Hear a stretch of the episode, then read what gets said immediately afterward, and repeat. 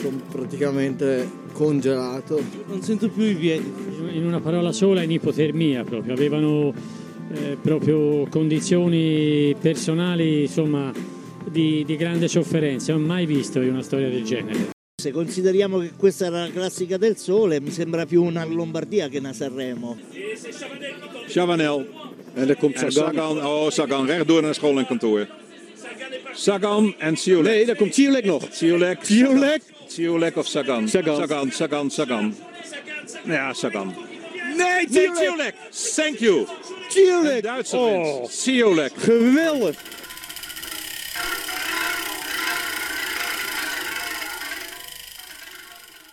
Olá a todos, sejam muito bem-vindos ao regresso do PCMcast uh, Nostalgia. Já faz uns meses desde que uh, gravamos o primeiro episódio deste, desta vertente, deste ramo do PCMcast mais dedicado à, à história do ciclismo e a corridas que nos ficaram na memória. Uh, e hoje, bem a propósito da, da corrida que teremos este fim de semana, do primeiro monumento da temporada a Milan de Sanremo, vamos recuar exatamente 10 anos no tempo, porque foi no dia 17 de março de 2013 que se correu, como é óbvio, a Milan Sanremo de 2013, uma corrida naquela altura que fez uma mudança porque passou para o domingo, uh, numa experiência da RCS Sports uh, durante alguns anos de ter quer a Milan Sanremo, quer o Giro de, de, Lombardia ao domingo, mas que acabou por não, não durar muito. As corridas estão de volta ao seu uh, comum dia de sábado, como quase sempre aconteceu em Itália. E para conversar comigo sobre esta corrida tenho Rui Ribeiro, que vocês já conhecem, uh, habitual uh, comentador no, no PCMcast. Uh, desta vez não trouxemos nenhum comentador externo. Rui, desde já ser, ser bem-vindo. Nós que, ao contrário daquilo que fizemos na primeira edição, desta vez trazemos uma corrida que nós já vivemos e que na altura fomos, fomos vendo e uh, pergunto-te depois de teres estudado assim a corrida, ter, ter relembrado algumas coisas, há assim alguma coisa que tu já não te lembrasses e te voltou à memória? Olá David, olá a todos que nos estão a ouvir. Hoje aqui num, num, num registro diferente, como disse, como disse também o David, também é um prazer fazer parte desta, desta rubrica diferente, eu que, que gosto muito sempre de, de recordar corridas antigas e esta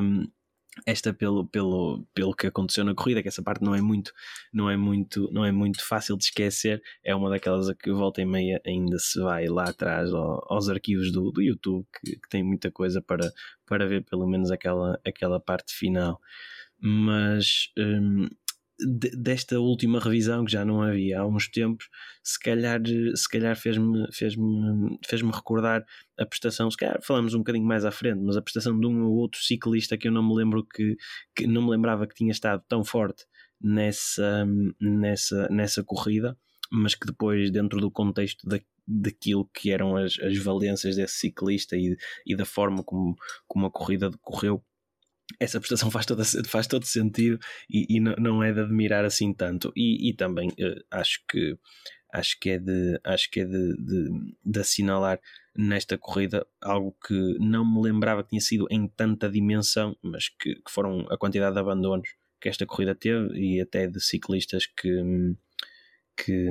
que, que seria suposto disputarem a, a vitória da, da mesma, porque não é, não é normal todo acontecer assim algo dessa dimensão no monumento. Ao total foram 65 abandonos, provocados uh, em grande parte pelas condições climatéricas. Já lá vamos falar também desse que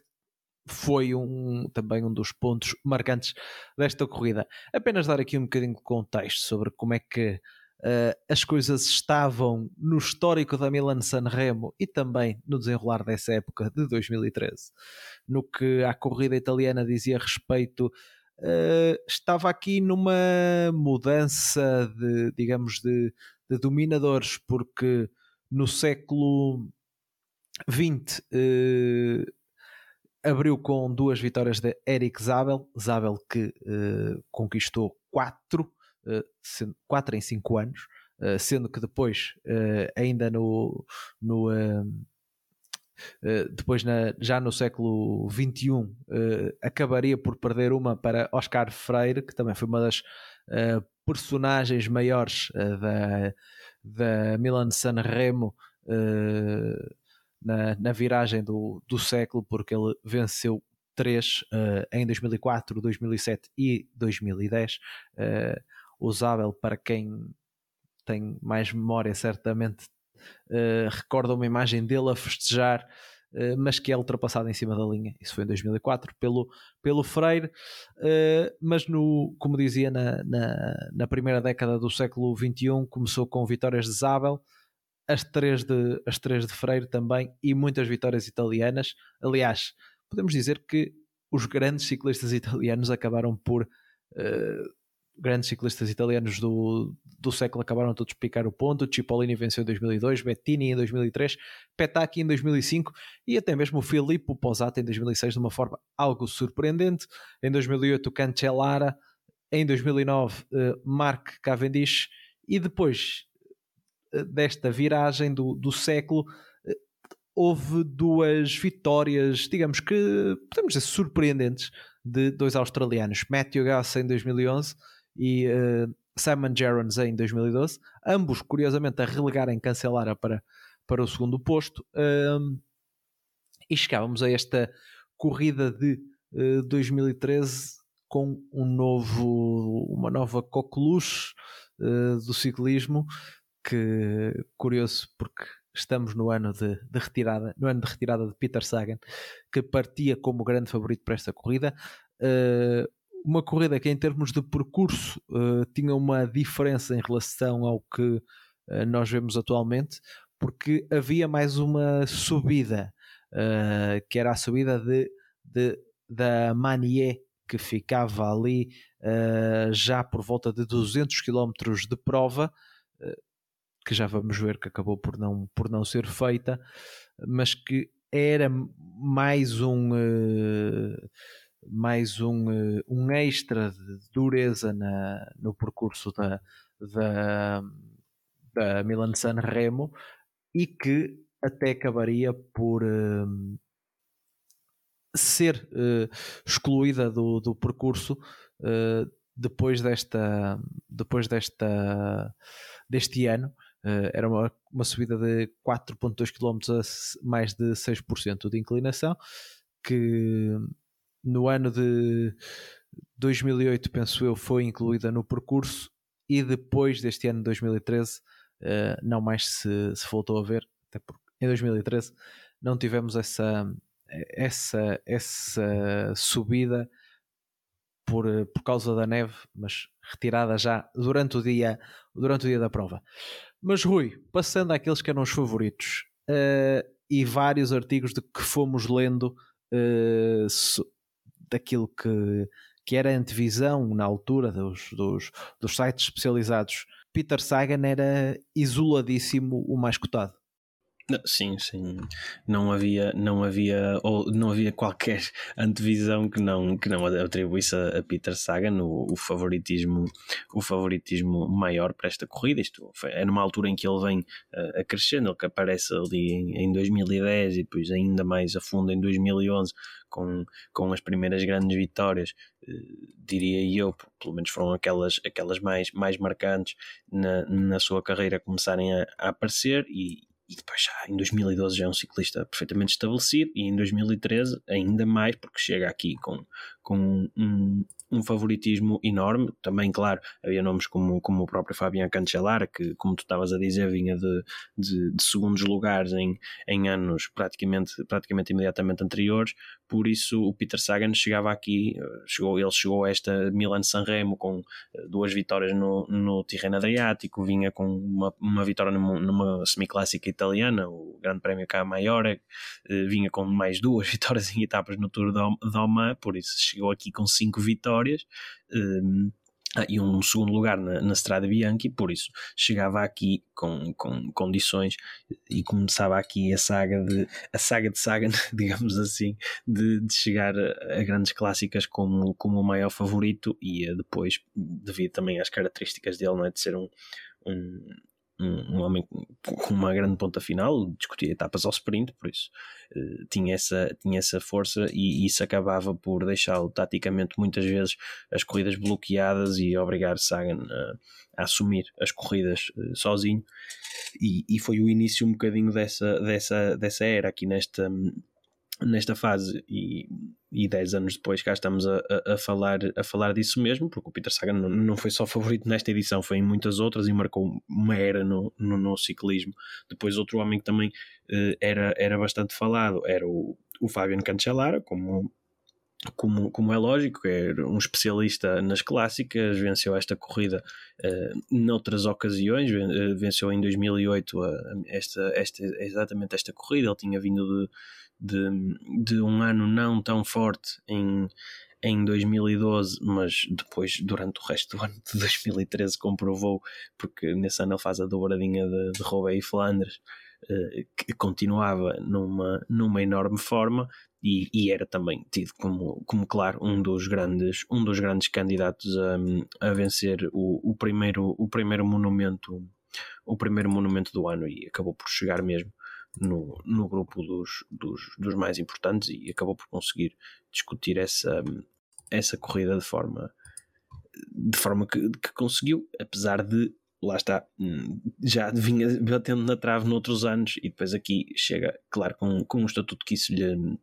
que isso lhe conferia, mas eram sem dúvida os dois maiores favoritos. Depois havia, claro, o, eh, os habituais homens das clássicas, um Tom Boonen, uh, havia uns sprinters que, que, que, chegavam sempre, que chegam sempre nesta altura do ano e é, e é sempre uma, uma pergunta que nestes dias antes de, antes de cada edição do Milan San Remo que é, será que o sprinter X ou Y consegue passar o pódio? Há sempre essa pergunta que se faz sobre, sobre qualquer sprinter, ainda por cima com a, com a vitória de, de Mark Cavendish nos anos, nos anos antes, isso ainda tinha, tinha ficado mais, mais no ar, porque pronto, apesar desta ser a clássica dos sprinters, a verdade é que não há tantos sprinters puros assim, ou pelo menos em sprint compacto, a ganhá-la. Nessa altura, isso acabava por ser um bocadinho mais frequente. Em 2009 ganhou o Cavendish, em 2010 o Freire também acaba por ganhar num, num sprint compacto, eh, mesmo em 2011 a vitória do, do Matthew Goss.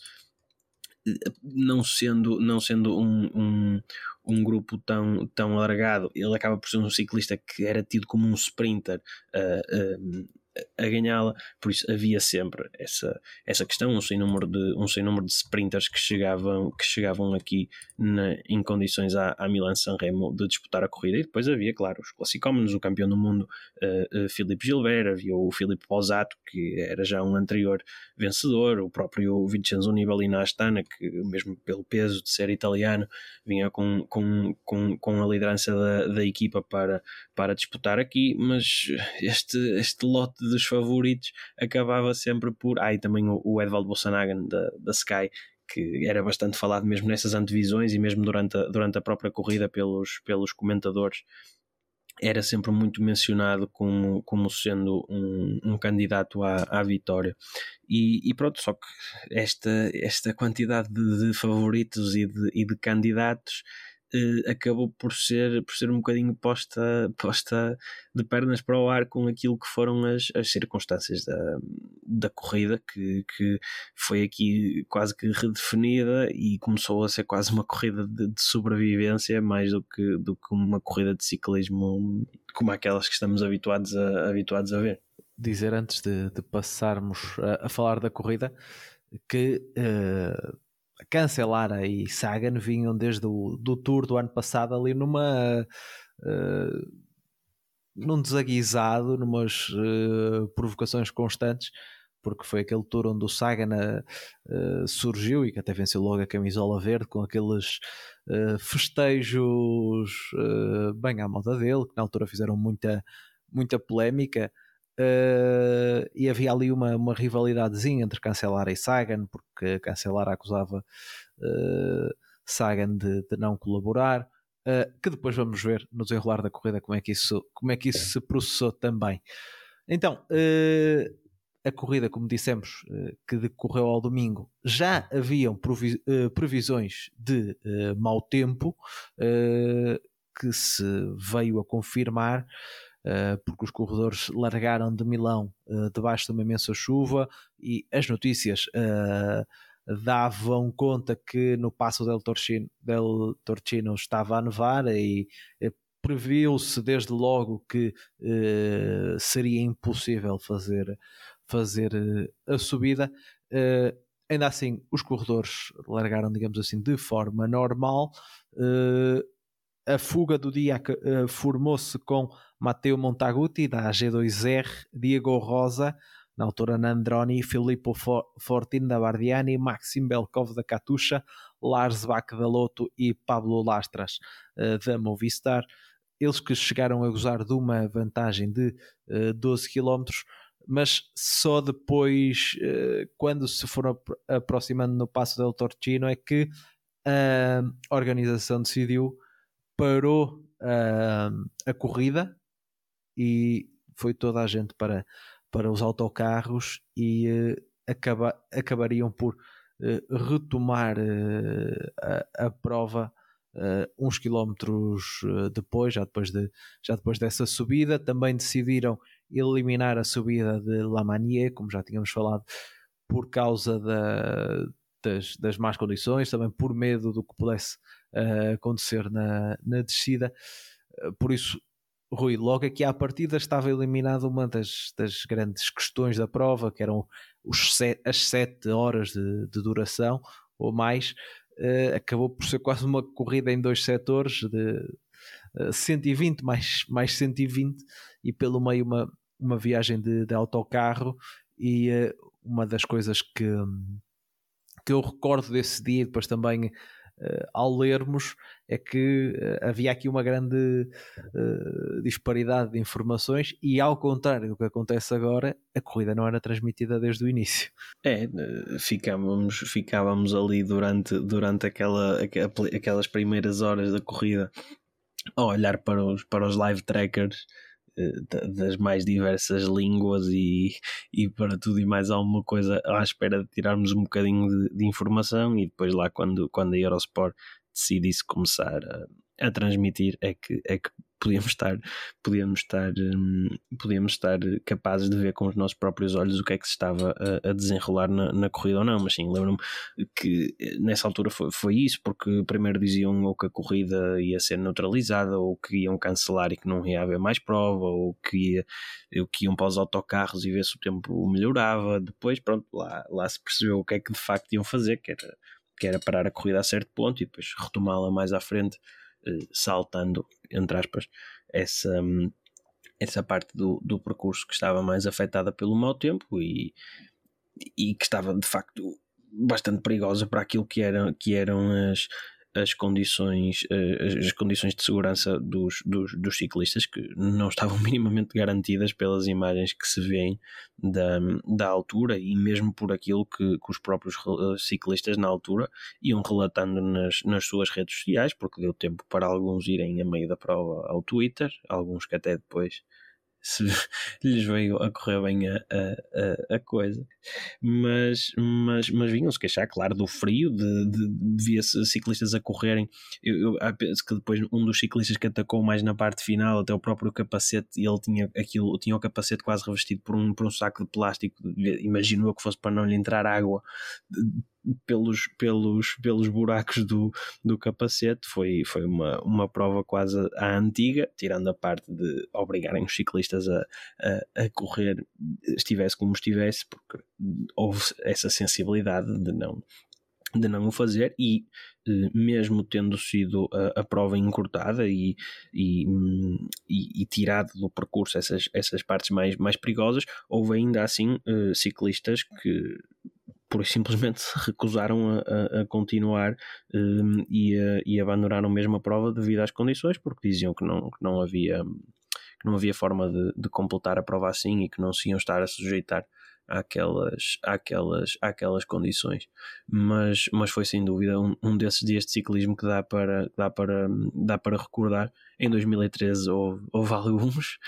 esse, esse é um deles de, que, que me lembro de, de, estar, de estarmos pronto, na, na altura, na, por essa internet fora, a, a, comentar a prova em direto, toda a gente muito bem sem saber o que é que, o que, é que se estava a passar, muita especulação. E, e, pronto, e como ainda hoje em dia se vê também muita gente a questionar a paragem da corrida porque deviam era, deviam era andar que era para isso que eram pagos mas uh, se calhar na altura eu do alto dos meus dos meus uh, bem, em 2013 quantos anos é que eu tinha? São menos 10 é menos 10, menos 10. Assim, é mais fácil, é mais fácil é mais fácil, do alto dos meus 17 anos se calhar era capaz de dizer que eles tinham de correr fosse como fosse, mas hoje em dia olhando para trás vejo que foi, foi a decisão mais, mais sensata fazer o que, fazer o que fizeram é, é, curioso porque 10 anos envolvidos, eh, ainda há pouco tivemos uh, novamente essa, essa discussão uh, com outras provas, o Paris-Nice, o, o Terreno Adriático também, aqui ao lado o Gran Caminho, que levou, que levou ao cancelamento da,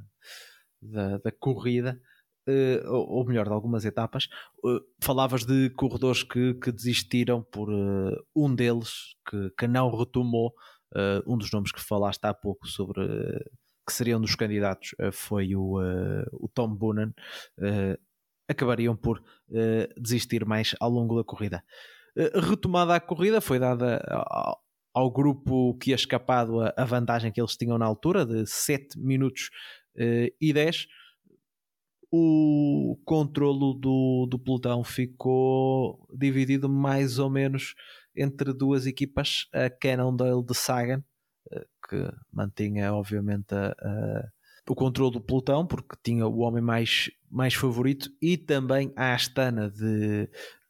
Astana de Vincenzo Nibali, porque não referimos aqui há pouco, mas Nibali vinha de, de vencer eh, o Tirreno Adriático nesse, nesse ano,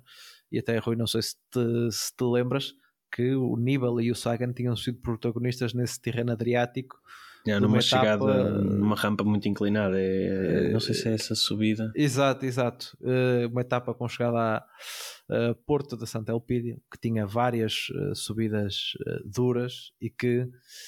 onde eles foram, foram protagonistas e onde o, o, o Nibali acabou por, por conquistar a, a, classificação geral e também num dia de, de, de muita chuva e, e, muito mau tempo.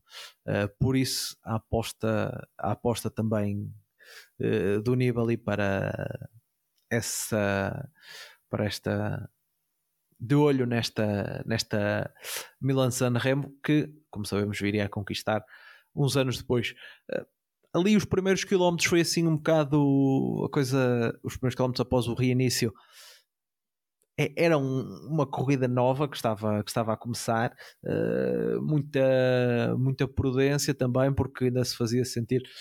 muito mau tempo, principalmente vento e chuva, uh, e as cores na cabeça do pelotão só acabariam por mudar já ali depois na, na zona dos, dos Capi e depois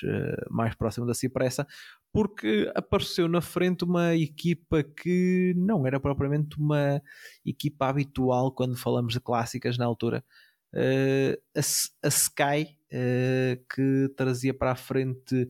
uh, Kirienka e também um senhor Geraint Thomas, que na altura talvez ainda longe de pensar que uns anos depois estaria uh, uh, na luta pela conquista do, do, Tour de França e viria a ganhar mesmo. Uh, a verdade é que uh, Grant Thomas, como é a panágio da sua carreira, acabaria, acabaria por cair ainda antes deles, deles começarem a, a subir a subir a Cipressa, uh, que foi numa altura onde uh, começaram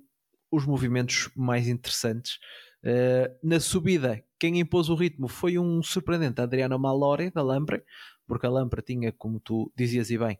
uh, Filippo Posato, que tinha vencido em 2006, mas que vinha particularmente nesse ano com boas perspectivas, porque ele tinha vencido o troféu Laigueglia e tinha sido segundo na Roma Máxima, que era uma, uma corrida uh, que se disputou ali durante, durante alguns anos. Uh, e por isso o corredor da Lampre vinha com boas perspectivas. Uh, durante essa subida houve ali alguns ataques uh, de segundas linhas, Thomas Lockvist, Maxime Boé, Chavanel já se tentou movimentar nessa altura, mas o ataque principal uh, e que foi uma das fases mais, digamos, conturbadas da corrida, surgiu na descida com o ataque uhum. de Philip Gilbert que causou ali várias movimentações. Sim, uh, voltando um bocadinho atrás à própria subida da, da Cipressa, logo aí começaram a ficar alguns, alguns, alguns ciclistas em dificuldades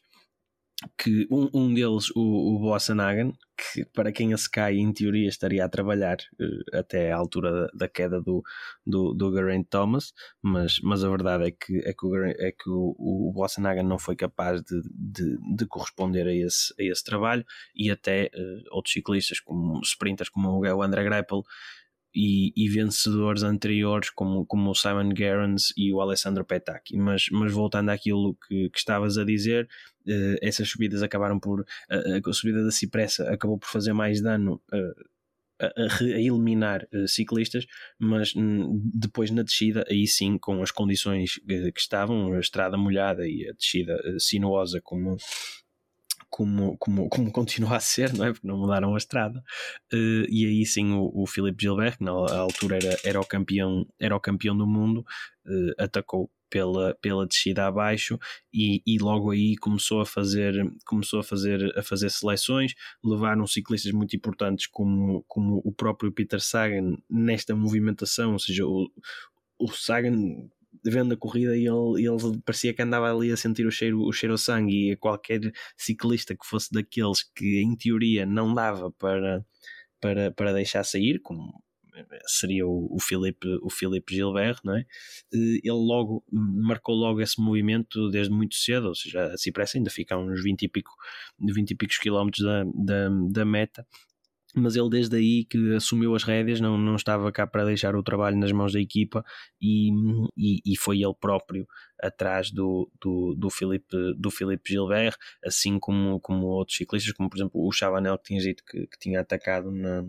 na subida, também ainda voltou a, voltou a, ir buscá-los na, na descida, mas, mas foi logo a partir daqui que, que a corrida estava verdadeiramente, verdadeiramente lançada, que no fundo é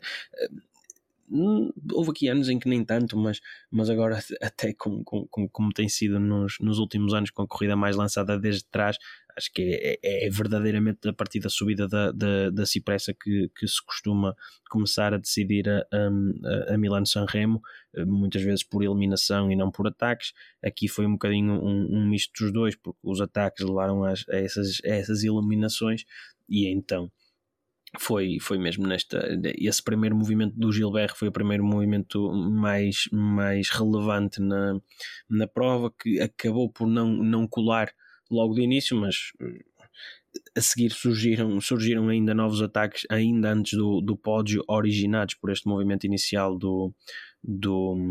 do Gilbert. Que, que, que tiveram impacto, impacto na corrida eh, de forma, de forma mais decisiva foi esse ataque, uh, como tu dizias, foi depois seguido pelos favoritos. Chegou-se ali a formar um grupo que levava Gilbert, Sagan e Cancelara, que uh, estavam inseparáveis uh, nesse dia, e depois iam-se juntar ali os corredores que mudaram um bocadinho o destino da corrida daí para a frente, como Chavanel e também a Sky que tanto trabalhou e apareceu uh, também o seu nome, Jan Stannard, uh, Eduardo Vorganov da Katusha e uh, o próprio Posat chegou a estar nesse grupo. E depois houve ali uma certa indecisão porque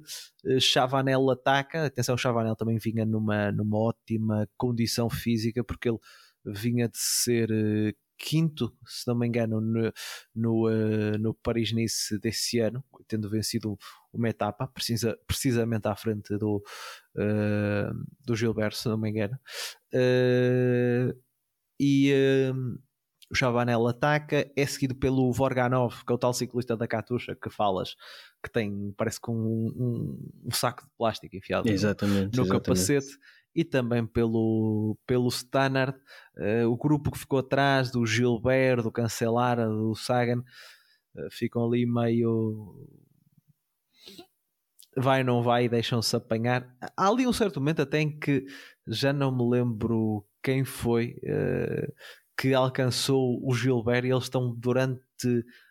alguns momentos uh, no grupo intermédio e, e, parece que estão ali a um passo de alcançar os corredores que, que vão em fuga. Sim, mas depois não fecham mas aqueles depois, últimos 10 metros que exatamente, são os mais difíceis. Ficaram ali meio que olharam um para o outro. Mas depois, Rui, o, o mais curioso é que estes três que iam em, eh, em posição intermédia,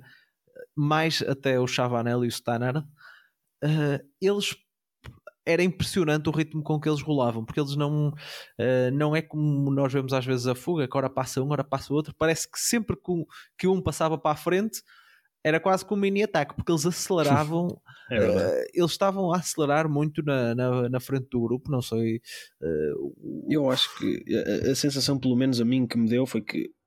tendo em conta o caos em que a corrida estava, não é? Porque eh, nós não falamos muito disso, mas aqui isto quase que nem havia grande forma das equipas controlarem a, a, a corrida, quer devido ao tempo, quer devido à quantidade de abandonos que já, que já tinha havido, à forma como o próprio pelotão já tinha muita gente que com as condições foi, foi perdendo o contacto, e, e estes ataques eh, que normalmente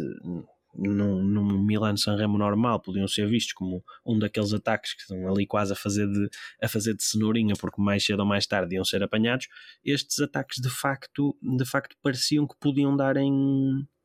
darem vitória no, no final, pelo menos. Não sei se partilhas da mesma opinião, mas, mas, mas era aquilo que, que, me, que me ficava quando, quando ia vendo a corrida, porque o, o Chavanel e o Stannard, como, como estás a dizer, não tirando aqui o, o mérito ao, ao Vorganov, que também era um, um belo ciclista, mas o Chavanel e o Stannard são ciclistas batidos nas, nas clássicas, e o Stannard era aquele ciclista que eu no início falava que, que me surpreendeu, mas que tendo em conta as características da corrida acaba por não ser assim tanta surpresa porque é, é o tipo de condições em que ele se dá em que ele se dá bem e, e, é como tu falavas, eles iam ali como dois, como dois comboios quase a puxar a, a puxar à vez e que, e que dava a sensação, pelo menos a mim, a mim deu-me que este grupo podia bem chegar a, podia bem chegar ao fim. Lá atrás, uh, quem controlava era maioritariamente a, a, a de, de, Peter Sagan. Isto numa altura em que uh, não referimos uh, Vincenzo Nibali também uh, pertencia a essa lista de abandonos uh, grande. já também tinha, tinha abandonado depois da Astana passar muito tempo na, na frente do, do, do, pelotão e na chegada ao pódio esses dois que falamos até agora Chavanel e Stannard arrancaram, Vorganov não teve, não teve a menor hipótese de, de os seguir. E eles continuavam a fazer, a fazer o pódio com, com uma força com uma força brutal, uh, sempre, sempre a abrir os dois. Uh, lá de trás, primeiro saltou uh, Maxim Iglinski, o corredor também da Astana, que lembramos tinha vencido a. Um, uh, uh, a Liège-Bastogne-Liège uh, no ano anterior uh, e também já tinha um título da, da Strada Bianchi no, no, seu, no seu palmarés. Ele atacou, mas uh, não teve, não teve muito a dizer no desenrolar da corrida, porque logo a seguir uh, sai o grupo dos favoritos com Luca Paulini, Peter Sagan, uh, cancelar, uh, que nesse dia estava, digamos, inseparável da, da, roda, da roda de Sagan, e uh, um surpreendente, uh, Gerald Jolek, que, como tu dizias, foi um daqueles que até teve tempo de pôr uma foto nas, nas redes sociais enquanto a prova esteve parada, mas Ciolek, que também vinha num início de, de temporada muito, muito bom para ele, visto que ele uh, tinha um, era um corredor com, com um historial uh, nos escalões jovens e no início de carreira uh, de várias vitórias, mas que tinha andado desencontrado e tinha-se mudado para a equipa da MTN Quebec, que deu depois origem a outras equipas, Quebec, Dimension Data, NTT, que depois desapareceu a, equipa no, no ano de 2020, se não me engano. Mas voltando a este, a este Geraldo Cholek que tinha vindo para esta uh, eh, MTN Quebec, a MTN que aparecia como equipa convidada neste, nesta Milan San Remo, um corredor que, que tinha no palmarés uh, como ponto alto os campeonatos do mundo sub-23 de 2006, uma etapa na volta à Espanha e depois cinco etapas na uh, volta à Alemanha, para além de várias corridas também, eh, maioritariamente em, em, uh, em, solo, em solo alemão. Uh, mas o, o Cholek, que como dizíamos, ele tinha feito quinto no troféu Like Elia, tinha vencido uma etapa nos três dias da, da Flandres Oriental e também tinha estado na discussão dos sprints da, do terreno Adriático conseguiu bem os ataques no pódio. E Rui,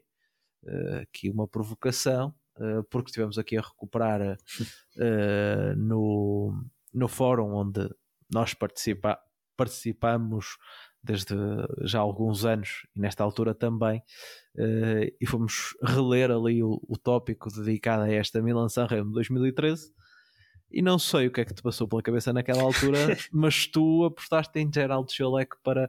uh, para vencer. Uh, não sei se 10 anos envolvidos ainda te lembras o porquê, se foi só para ser diferente e apostar no, uh, no Outsider, porque depois mais pessoas por lá escreveram, porque o Cholek vinha de estar bem na, no terreno Adriático também, ou tu já vias ali algo diferente nele? Se queres que te diga, eu acho que foi um bocadinho, um bocadinho, pá, eu queria estar a dizer com precisão por que motivo é que foi, não, não te consigo dizer. Mas eu acho que foi porque eu acho que eu tenho a ideia que, que o Scholek era um bocadinho aquela figura do, do ciclista que podia ter sido muita coisa, mas que naquela fase da carreira estávamos a ver que, que não ia dar assim num ciclista nada de nada de especial, e então qualquer bom resultado como esses que, que foste mencionando, se calhar dava-nos aquele, dava-nos aquela, aquela vontade de que as coisas lhe corressem bem. É a única, é a única justificação que te consigo dar para aquela, para aquela aposta, porque realisticamente não, não devia achar mesmo que ele ia ganhar a corrida. E na altura a MTN Quebec também era uma equipa que entusiasmava muito os adeptos, porque é era a primeira grande equipa, grande equipa africana. Aliás, o Scholek, que nesse ano depois esteve na, na, na volta a Portugal. E não conseguiu ganhar, não venceu e não conseguiu vencer. Remo, não, não ganhou nem o melhor, O melhor aqui. que conseguiu foi uh, quarto, dois, dois, quartos, quartos lugares, lugares dois quartos lugares nesse, nesse ano, mas, mas fica esse, esse registro. Uh, não, isso mas... também era por causa da, da, forma como ele se printava as cabeçadas ao, ao guiador, quase. acho, que, acho que também era uma coisa que fazia, fazia gostar de ver o, a correr. Estamos aqui neste ponto, uh, no nosso relato da prova, no topo do, do pódio, onde chega aqui este, este grupo de seis: uh, Sagan, Stannard, Cholek, uh, Cancelara, Chavanel e uh, Luca Paulini já os, os complementei todos. A certo momento, o Filipe Posato tentou fazer, eh, tentou juntar-se a este grupo, mas uh, não conseguiu, uh, por isso ficou, ficou fora da, das possibilidades de, de uma eventual dobradinha. E, e Rui, a descida, uh, Peter Sagan era um dos seus pontos fortes e tomou conta do grupo na descida, mas não conseguiu deixar, deixar ninguém para trás e chegamos àqueles quilómetros uh, finais onde de, já no plano, aqueles dois quilómetros onde Sagan tentou, inclu tentou inclusivamente atacar os adversários, ele estava confiante que podia deixar toda a gente para trás. Sim, eu acho que o Sagan deve ter pensado que a melhor forma de, de se defender, porque ele sabia que, pelo menos em teoria, era, era o alvo a bater ali, porque é assim, olhando para isto e não olhando ao resultado final que foi, olhando para isto em vácuo, o Cholek em teoria podia ser aquele que num sprint normal, não é? ao, ao final de uma etapa qualquer, num, num, num sprint dito normal, seria aquele que lhe dava mais, mais, mais luta, mas mas no final de uma clássica com estas, com estas características, qualquer, qualquer ciclista pode ser uma ameaça num, numa, numa, numa chegada num grupo, num grupo reduzido assim, por isso podia sempre, podia sempre a coisa dar, dar para o torto para para o Peter Sagan e ele pronto, assumiu as rédeas da corrida, foi buscar todos os ataques que, que lhes fizeram, que não foram, que lhe fizeram, aliás, e que não foram assim tão poucos, tentou ele próprio sair para, para, para se calhar até tentar causar aquela, aquela dúvida no grupo de, de, de um ciclista encolher os ombros e dizer então agora vai, vai lá tu buscá-lo, mas, mas não conseguiu e não, não conseguiu sair e, e a, coisa, a coisa acabou por ficar mesmo para. Hum, por ficar mesmo para o, o, o, quilómetro o quilómetro final e, e, e foi aquilo teve ali momentos em que parecia quase uma, uma daquelas corridas de, de pista. De pista, exatamente. Mas deixa-me dizer, antes de, irmos, antes de irmos aqui, digamos que, relatar o sprint, porque nesse, à entrada desse quilómetro final, quem é que atacou novamente? O Stannard, porque ele estava, ele estava verdadeiramente endiabrado, ele atacou e, o, como diz o Sagan, uh, a partir do, ele, ele fez, a partir do momento em que, em que ele atacou no pódio para ir buscar os da frente, ele, ele como tu dizias, ele aniquilou qualquer, qualquer ataque. E depois há uma. Nós também tivemos a rever uma entrevista do, do Sagan de, uh, sobre, sobre esta corrida, que aliás ele uh, contou alguns pormenores interessantes, nomeadamente que uh, tinha urinado nas próprias mãos para se manter, para se manter quente e, e, e, define a corrida como a sua derrota mais, mais sofrida. mas ele disse, lá está, como tu dizes agora talvez digamos que o Scholek era o, maior candidato, mas ele disse que só estava preocupado com, com o Cancelara uh, e que só na, hora do sprint estava, estava sempre preocupado com o Cancelara e a verdade é o Ciolek passou o, ele a partir do momento em que chegou ao grupo dos favoritos ele não Ficou, passou uma não, vez pela frente. Ele, ele, andou e então ele entrou no último quilómetro na roda do, do Sagan passou lá o, o um quilómetro ou dois inteiros. É, é impressionante. Uh, foi eu não tinha eu não tinha memória que ele tinha andado tanto tempo tanto tempo na roda e lá está e é aquilo que, que nós uh, que, fala, que falaste não é Rui de, uh, caiu nos ombros do Sagan a responsabilidade toda o Cancelara também estava um bocadinho na birra com o Sagan e nesse dia não, não quis puxar nada Uh, o Sagan também chamou para si a responsabilidade. Uh, no lançamento do último quilómetro, o Stannard uh, entra, entra na frente e, e, é aquilo que, que se, como tu dizias, parecia um, uma prova de pista, porque vemos o Sagan a seguir a roda, a roda do Stannard, mas sempre a virar a cabeça para trás, de um, de um lado para o outro. e, e é tal coisa, e nota-se que ele está à procura do, do cancelar, porque o Ciolek está sempre na roda dele e ele não quer saber. E depois uh, o sprint final uh, foi, foi o que se viu. O Sagan lança o sprint, acho que com a confiança que já ninguém lhe ia roubar a vitória. Sim, eu acho que, que, ele é um bocadinho provocado, que acho que há ali um, um, um primeiro movimento, penso que do, do Chavanel, na altura, que vem de trás do grupo para pronto, ele, o Chavanel também não é propriamente um sprinter, mas, mas tentou, tentou surpreender, estava ali, tentou, tentou, tentou jogar a carta dele, mas quando o, quando o Peter Sagan repara que o, que o Chavanel vai, vai arrancar, ele diz tem que ser agora, vamos lá, e, e arranca para, para, o seu sprint, que, que se calhar é, é para aquela que seria a vitória que ainda hoje lhe, lhe falta na, na na carreira, mas, mas depois o, o, o como tu disseste, assim, o Ciolek fez, fez o que tinha a fazer, não é? Porque um ciclista de uma equipa, hum, como tu disseste, que, que esteve lá com, com um wildcard, eh, um ciclista que chegou a prometer muito, mas depois não tinha concretizado esse potencial e estava quase ali um bocadinho, entre aspas, por acaso, não é? Ou seja, que ninguém, ninguém diria, tirando eu pelos vistos, que, que ele estaria na, na, disputa de corrida no, no, no final. E, e ele fez o que tinha a fazer, não tinha responsabilidade. A melhor hipótese dele de ganhar a corrida era pôr-se na roda daquele que seria o melhor finalizador do grupo e depois tentar batê-lo na meta, aproveitando ou uma fraqueza do, do adversário ou, ou ele próprio ser mais forte. E, e foi isso que aconteceu. Depois o Sagan lançou o sprint, quem sabe, demasiado cedo. Agora é fácil dizer que, que foi demasiado cedo. E, e depois o, o, o aproveitou na na parte final, às cabeçadas no guiador, como eu estava a dizer há bocadito, lá, lá ultrapassou o, o Peter Sagan e, e, conseguiu aquela que é, sem dúvida alguma, e ele próprio também o diz,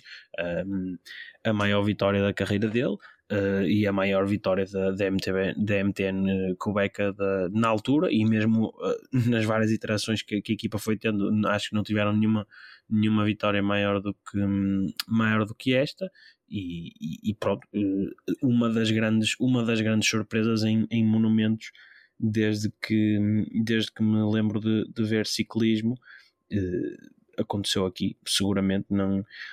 se calhar entra para aí nas, nas, nas, três vitórias mais surpreendentes que vi em, que vi em monumentos e, e, e foi uma grande corrida, uma corrida épica com, com um final uh, também épico, porque ainda por cima não, não ganhou aquele que, que toda a gente estava à espera que ganhasse. Eh, na Milan Sanremo uh, vai, aliás, nos últimos dois anos tinha acontecido isso em 2011 e 2012 e voltaria a repetir-se uh, em 2013. Deixa-me só aqui entre as várias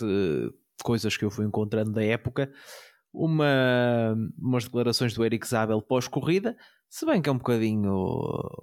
uh, engenharia da obra pronta, uh, mas, mas pronto, o Zabel, vencedor quatro vezes da, da Milan Sanremo, por isso tem o seu, tem o seu mérito. Ele disse que não ficou surpreendido pela vitória do, do Cholek na Milan Sanremo, dizer que ele já tinha estado uh, muito bem, quer no Omlopet Newsblad, quer nos três dias da, uh, da Flandres e que fez uh, a estratégia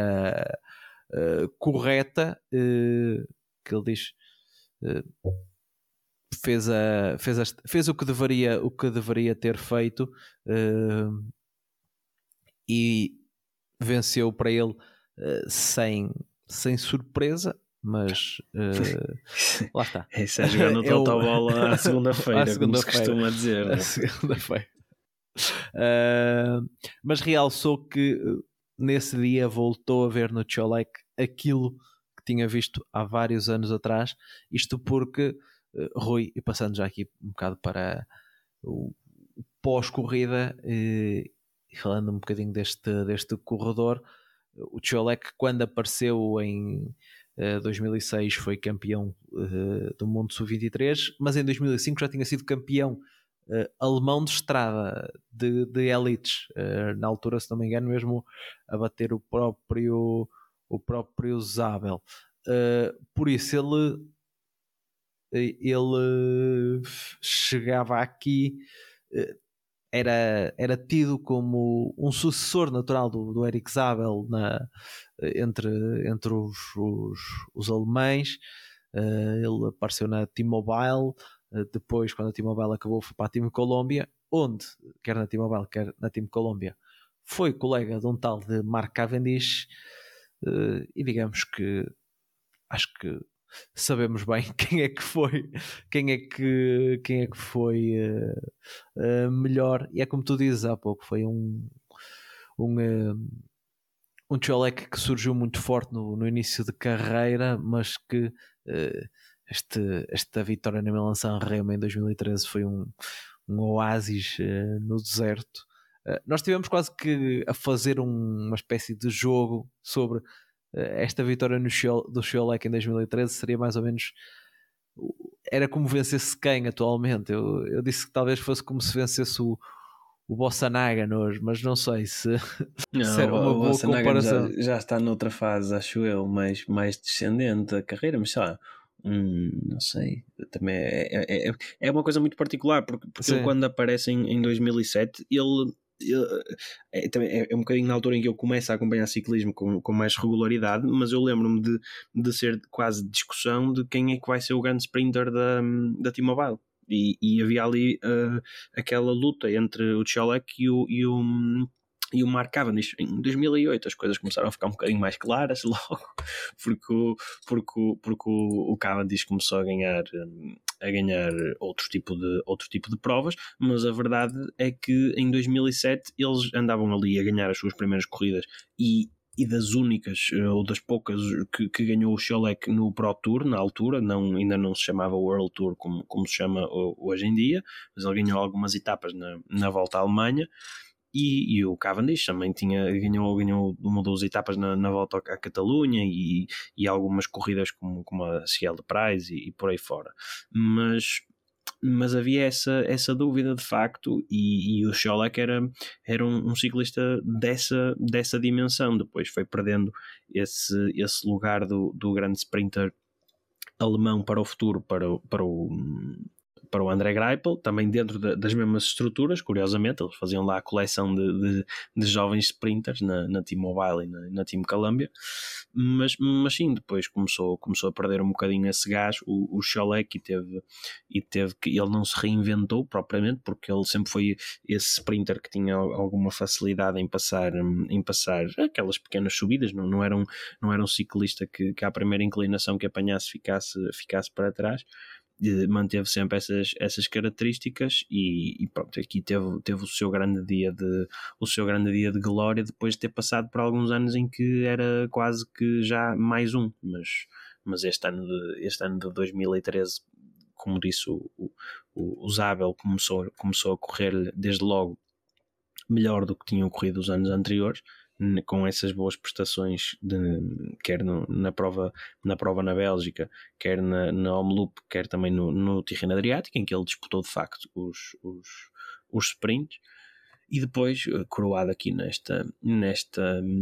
nesta, nesta Milano, Milano Sanremo, mas, mas eh, se quiser, deixam lá pensar que ciclista é que, é que se calhar fazia sentido atribuir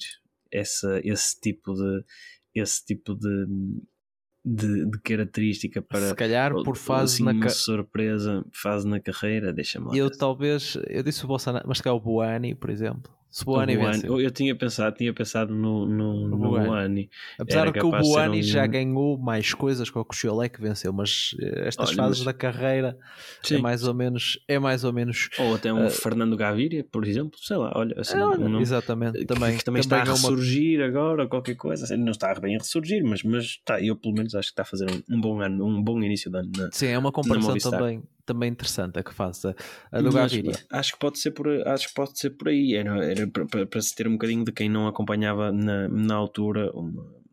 uma noção daquilo que foi a, a vitória do, do, do, do Xiolex. Se calhar ainda seria menos provável do que ganhar o, o, o, o Buani ou, ou o Gaviria nesta, nesta fase. Era capaz de ser. E o que dizer do, do segundo classificado, Peter Sagan? Porque, eh, Rui, uh, acho que o, para começar, na altura, uh, eu não, já ainda não tinha tanto essa noção.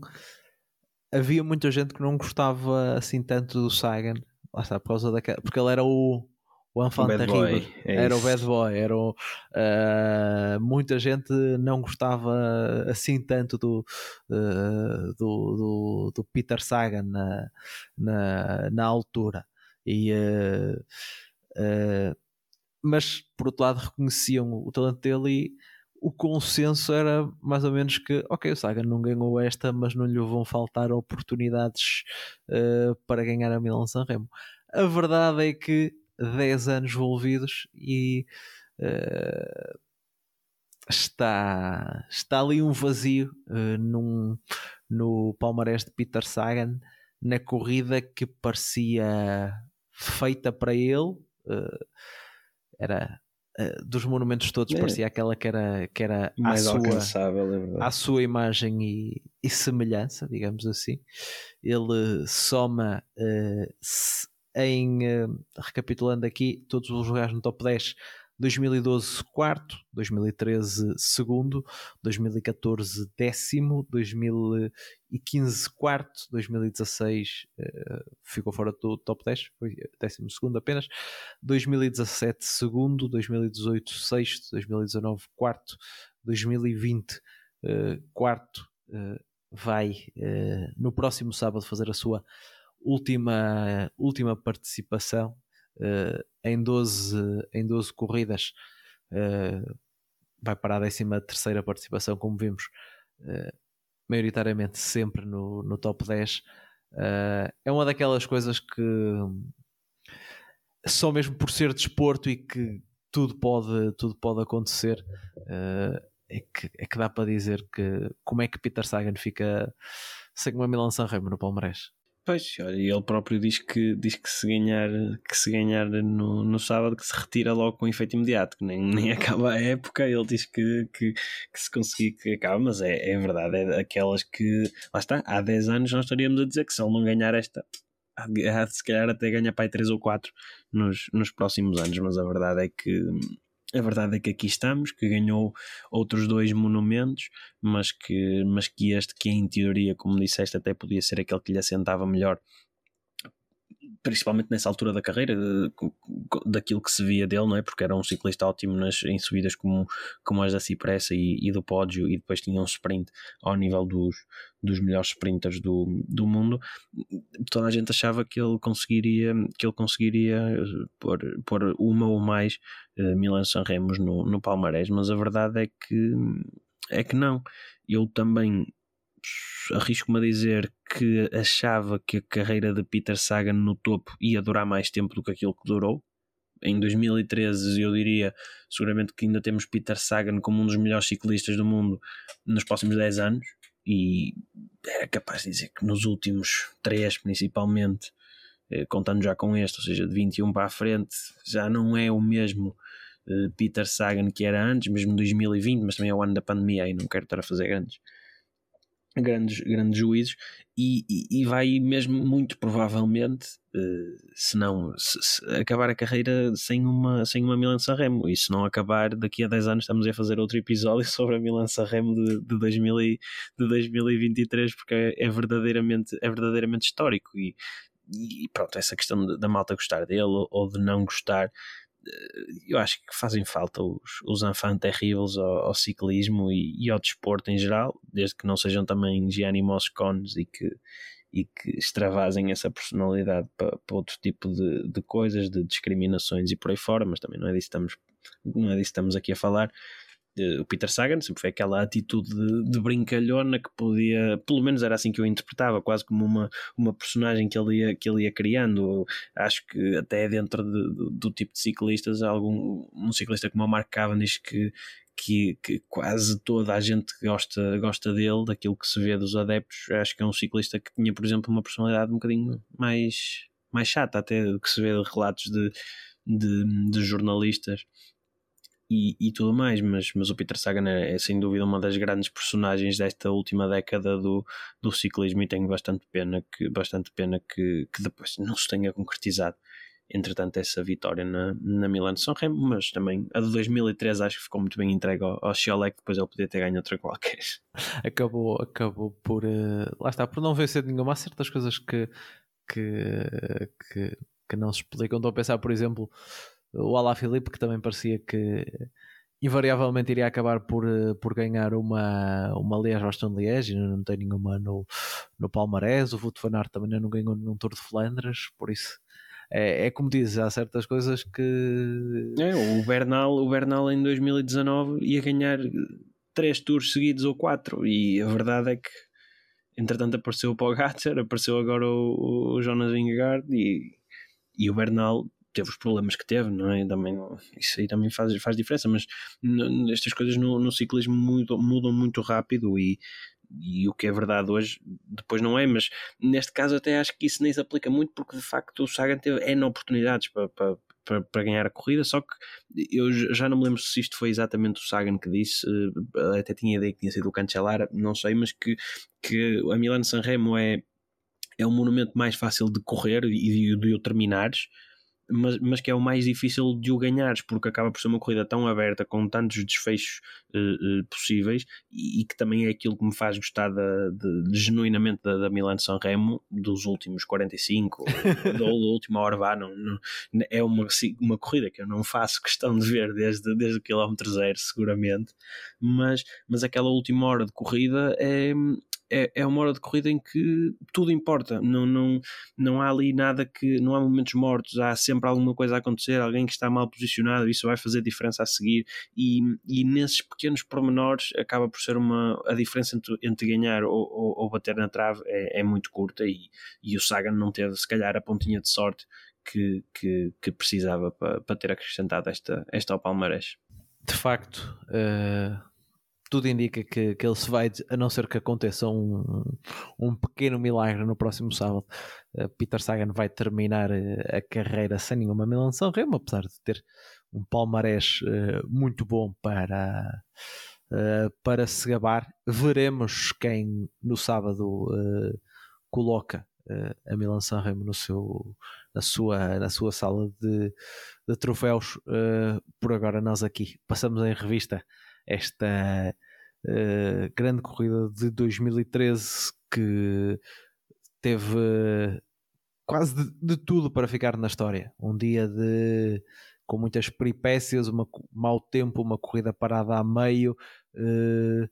e no fim um, um vencedor improvável, que acho também que é uma coisa que uh, no ciclismo acaba sempre por ficar quando o outsider vence, e foi o caso do que aconteceu com uh, Gerald Jolek neste, neste dia 17 de março de 2013, precisamente há 10 anos uh, do dia em que este episódio vai para o ar.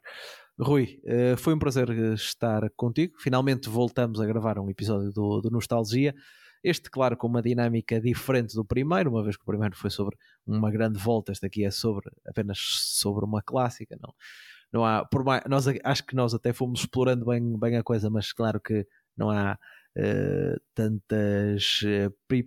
peripécias para, para se falarem. Uh, mas fica aqui para os nossos ouvintes recordarem esta edição de, da Milan Sanremo também como uma boa antecâmara para o primeiro monumento da temporada. Uh, por isso, Rui, vamos estar atentos também para porque esta fase de clássicas nós já tivemos aqui a pensar em, em várias, não é? Para uh, podermos ter mais, mais episódios aqui do, do Nostalgia. Sim, vamos, vamos, vamos esperar que agora as clássicas e os monumentos vão, vão suceder-se. Temos aí quatro, quatro monumentos no espaço de um mês, um mês e pouco. Não sei quando é que é, não sei quando é que é Liège, que, é, que há de ser o último deste, deste, deste período, mas, mas não vão faltar oportunidades para, para recordarmos aí outras, outras provas e foi um prazer recordar esta porque fez-me fez ver outra vez a corrida e se calhar com mais atenção um bocadinho do que, do que, do que quando revejo normalmente alguma outra prova assim mais, mais antiga e, e de facto esta, esta parte, do, esta parte do, do outsider depois ter ganho no fim e, e, ler depois que isso não, não o tinha feito, não é? de ler as reações, de, de ver a própria, seja, de olhar para, os, para, os, para, as previsões da corrida e nenhuma delas ter sequer lá o nome do, do Sholek porque, porque pá, é um absurdo, não é? é mesmo, e já sabendo nós como é que aquilo acaba, como é que a história acaba, é, acaba por ser engraçado ler as previsões de textos e textos enormes e nenhuma, nenhuma palavra tinha, nenhuma delas tinha a palavra Sholek lá, lá posta, nem sequer como um daqueles outsiders de uma estrela nas, nas, nas previsões, mas é, é, é por isso que também o, o, o ciclismo é, é bonito, porque são 200 à partida e a verdade é que qualquer um, qualquer um pode ganhar. Por acaso foi uma coisa que eu me esqueci de, de referir, esse, esse pormenor que, uh, como tu dizias, em todas as provisões que li também, em nenhum lado vi o nome de Gerald de Cholek uh, apontado para, para a disputa da corrida. Mas também não li a previsão do Eric Zabel. O Eric Zabel de certeza que tinha dado o favoritismo todo dado. a ele. De certeza que o homem já sabia que era fácil de ver que isso ia acontecer, não é? Que ele estava que ele em excelente forma. Exatamente. Exatamente. Rui, uh, mais uma vez foi um gosto despedir-me todos os nossos ouvintes. Uh, estamos de volta quando, quando for oportuno com, com o nosso uh, Nostalgia. Uh, Deixa-me só fazer-te uma pergunta antes de irmos. Não sei se também viste, como eu, a versão que está no YouTube com os comentários em holandês. Ah, não, vi, não? Com, vi com o Carlton Kirby a comentar em inglês. Tinha lá outra. não sei se não tinha uma. Não, não, não vi, vi, foi em inglês. Eu, eu vi uma em, em holandês, foi, foi engraçado.